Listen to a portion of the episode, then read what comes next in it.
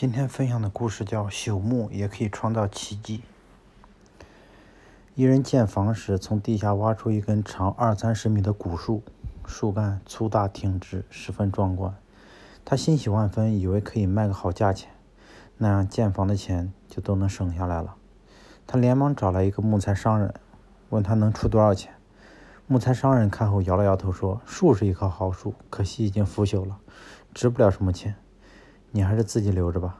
这个人不甘心，又找了找来了几位木材商人商谈。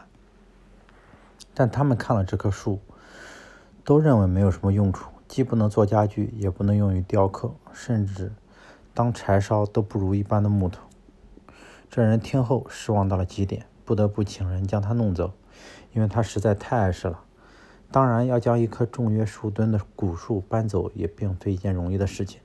人工费和运输费都不容小觑。果然，承包商的要价非常高。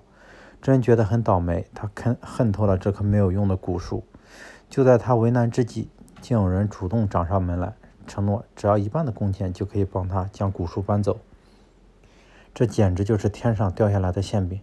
这人喜出望外，想也没想就答应了。帮忙移走古树是一位十分有头脑的商人，他以前干过木工活。对各种木材的用途了如指掌，别人都觉得这棵古树派不上什么用场，但他却从中看到了无限的商机。首先，他将能用的部分制成各种精美的瓶塞和盖子，虽然价格是普通木材的数倍，但因为是古木制作的，奇货可居，很快便销售一空。接着，商人又将那些看似没有用的碎木头块制成了各种奇形怪状的挂饰，并宣称这是千年古木制成的，能驱邪避凶。带来吉祥和平安，于是购买者络绎不绝。就这样，他从这棵没有用的古树中掘到了一大笔让人羡慕的财富。建房的人听说了这件事情，肠子都悔青了。此时他才意识到，朽木也是有价值的，只是看你看不看得到。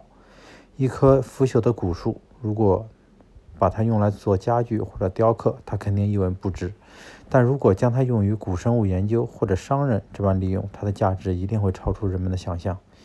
也许你就是别人眼中的一块朽木，但你千万不要自暴自弃，真把自己当成一块朽木。每个人都有自己的特点，只要你找准自己的价值，就会闪耀，就会闪耀炫目的光芒。